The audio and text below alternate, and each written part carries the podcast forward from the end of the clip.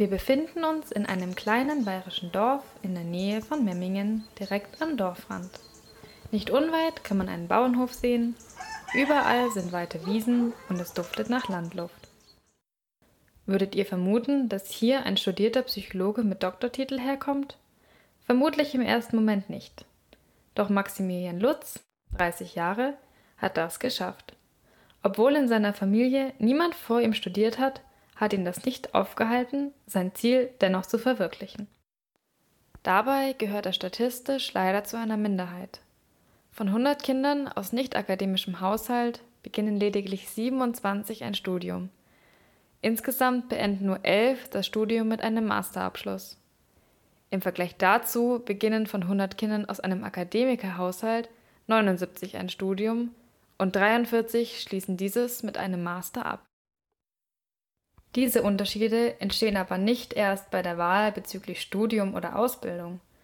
Bereits in der Schulbildung zeigt sich, dass Kinder, deren Eltern selber einen Haupt- bzw. Volksschulabschluss haben, ca. 41,7 Prozent der Schüler an Hauptschulen ausmachen.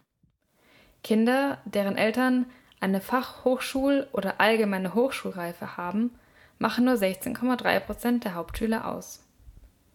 Bei Schülern am Gymnasium hingegen haben von 67,1 Prozent die Eltern selber eine Fachhochschule oder allgemeine Hochschulreife. Lediglich 5,9 Prozent der Gymnasiasten haben Eltern mit Haupt- bzw. Volksschulabschluss.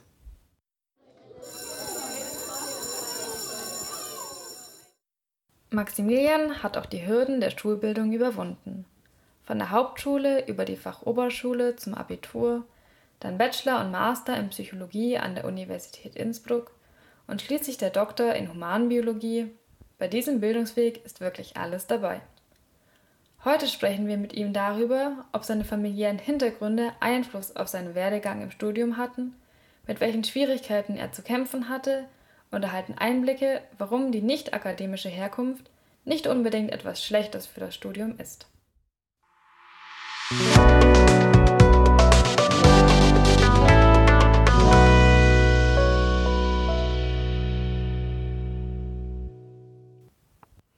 Max, in deiner Familie haben alle anderen, von Vater bis Cousinen, eine Ausbildung absolviert und ein großer Teil von ihnen lebte oder lebt immer noch auf dem Bauernhof der Familie. Wann hast du gemerkt, das ist nichts für mich, ich will lieber studieren? Ja, Paulina, das sind tatsächlich ähm, zwei unterschiedliche Fragen und Antworten. Ähm, das mit dem Studieren, das war eigentlich schon früher klar, dass ich, sag ich mal, ganz clever bin und ähm, da stand dann mal im Raum, ich könnte ja ähm, Flugzeugmechaniker werden, also dass ich erstmal eine Ausbildung mache und dann so in diese Richtung vielleicht auch studieren gehen könnte. Äh, das muss so mit 13 oder 14 gewesen sein, aber dann, als es ähm, tatsächlich in dieser Zeit, in der 10. Klasse, äh, als es dann daran ging, sich auf eine Ausbildung zu bewerben, da war ich dann eigentlich schon ganz anders eingestellt und habe gesagt, nee, also ich will auf jeden Fall studieren, mit einer Ausbildung kann ich nichts anfangen. Mhm, okay, Flugzeugmechaniker. Und wie kommt man dann vom Flugzeugmechaniker auf die Überlegung, Psychologie zu studieren? Tja, ähm, hm, ich glaube, das sind, ist gar nicht so richtig miteinander verbunden. Ähm, ich war halt in meiner Jugend auch der, mit dem man gerne über seine Probleme gesprochen hat. Und äh, ja, ist vielleicht ein bisschen klischeehaft, aber da kam mir dann der Gedanke, wenn man Psychologie studiert, dann äh, kann man deutlich hilfreicher sein.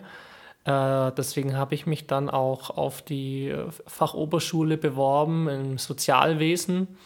Und da habe ich dann gleich bemerkt, am ersten Tag, als ich dort Psychologie hatte, wow, das ist genau das, was ich machen will, was mich total interessiert. Also ich habe dann auch gar nicht mehr über dieses Flugzeugmechaniker nachgedacht. Ähm, das ist irgendwie einfach unter Zeit verflogen. Und wie stand dann deine Familie am Anfang dazu, dass du doch keine Ausbildung machen möchtest, sondern lieber studieren willst? Puh, das war gar nicht so leicht. Ähm, also in meiner Familie war halt das Finanzielle schon immer ein größeres Thema. Da gab es auch, sage ich mal, schon davor diverse Konflikte, auch mit meinem Vater und so, weil er halt alleine die Familie ernährt hat und ein Haus gebaut hat für uns und da war alles etwas enger, sage ich mal. Ähm, entsprechend war die Begeisterung nicht so groß, weil er sich eher vorgestellt hätte, erstmal eine Ausbildung machen, Geld verdienen und dann kann ich machen, was ich will. Aber da muss ich sagen, da habe ich mich dann einfach durchgesetzt. Ich habe dann gesagt, ich will das machen und naja, wenn man sich auf keine Ausbildung bewirbt, dann kann man auch keine anfangen. Wenn du an dein Studium zurückdenkst, hattest du es aufgrund deines familiären Hintergrundes schwerer als deine Kommilitonen? Ähm, das ist tatsächlich gar keine so einfache Frage. Man kann ja unterschiedliche Probleme haben als Nicht-Akademiker-Kind. Beispielsweise mit dem Lernen habe ich mir nicht sehr schwer getan. Äh, das konnte ich schon immer gut. Was aber ein großes Thema war, das habe ich ja vorher schon mal kurz angerissen, äh, war das Finanzielle. Okay, finanziell gesehen. Fällt dir da irgendwie eine bestimmte Situation ein, wo dir das besonders aufgefallen ist, dass da Kommilitonen vielleicht nicht solche Schwierigkeiten haben wie du? Ja, tatsächlich. Ähm, also eine Freundin und Kommilitonen von mir aus München, ähm, die hatten mir mal erzählt, ja, ähm, dass immer wenn ihr Kontostand unter 1000 Euro geht, dass sie dann einen sehr starken Stress empfinden, sie denkt, oh mein Gott, sie gibt viel zu viel Geld aus. Das war halt krass für mich, weil bei mir war es das genaue Gegenteil. Immer wenn mein Kontostand über 1000 Euro angestiegen ist, dachte ich mir, wow, ich kann leben wie ein König. Puh, okay, das ist natürlich eine komplett andere Wahrnehmung, was das Finanzielle angeht.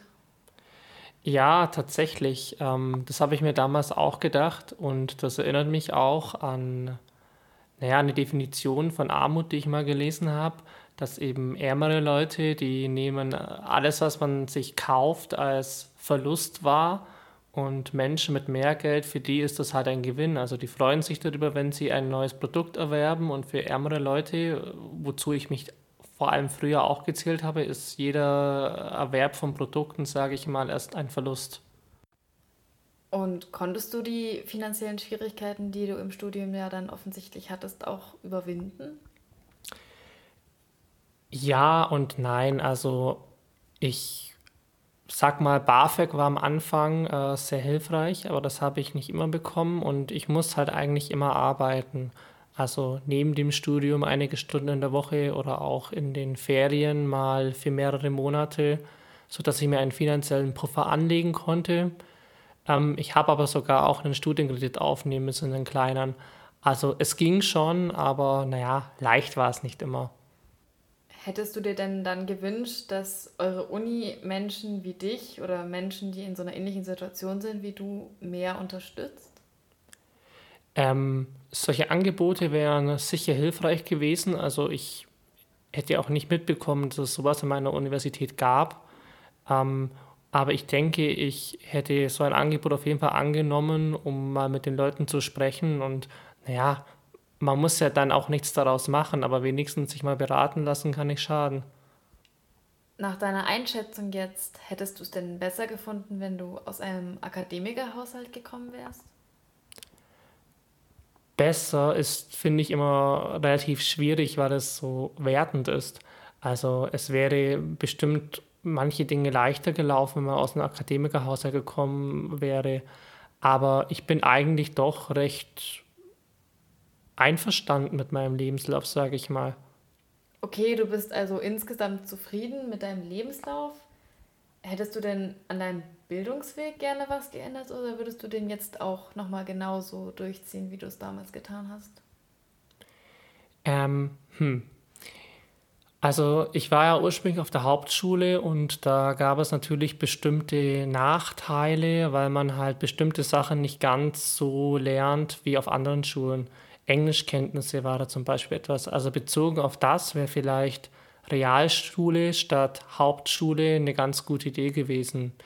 Insgesamt finde ich aber, war das Gute an meinem Bildungsweg, dass ich einfach sehr viel unterschiedliche Menschen getroffen habe, sehr viele unterschiedliche Perspektiven. Und jetzt auch, sage ich mal, in meiner Arbeit als Psychologe kann ich mich halt auch in viele unterschiedliche Menschen hineinversetzen.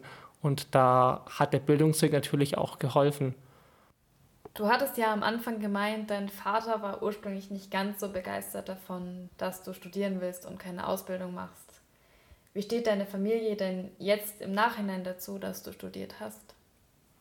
Also insgesamt sind sie alle recht stolz. Ich wüsste zumindest nichts anderes. Also ich habe auch schon öfter mitbekommen, dass man so ein bisschen mit mir angibt, sage ich mal. Ähm, naja, also ich denke, mein Vater hat sich letztendlich auch nur das Beste für mich gewünscht und hat halt auch das Finanzielle gesehen damals, was ja auch tatsächlich ein Problem war. Aber es ist ja alles gut gelaufen, sage ich mal, oder halbwegs gut gelaufen und damit passt das auch. Es freut mich natürlich sehr zu hören, dass dein Vater jetzt im Nachhinein keine Probleme mehr damit hatte, dass du studiert hast, beziehungsweise sogar stolz auf dich ist.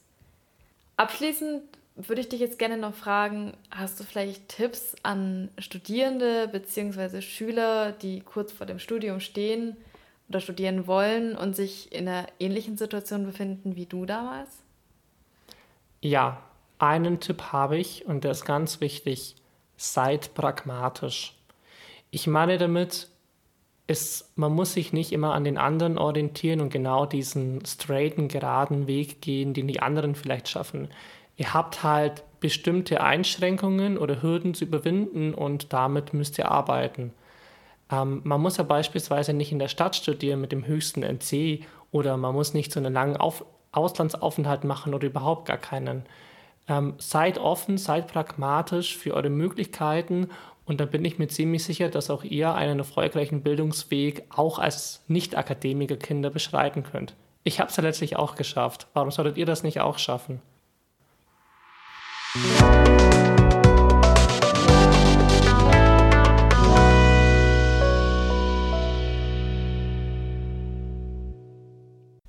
Vielen Dank an Maximilian für diese spannenden Einblicke.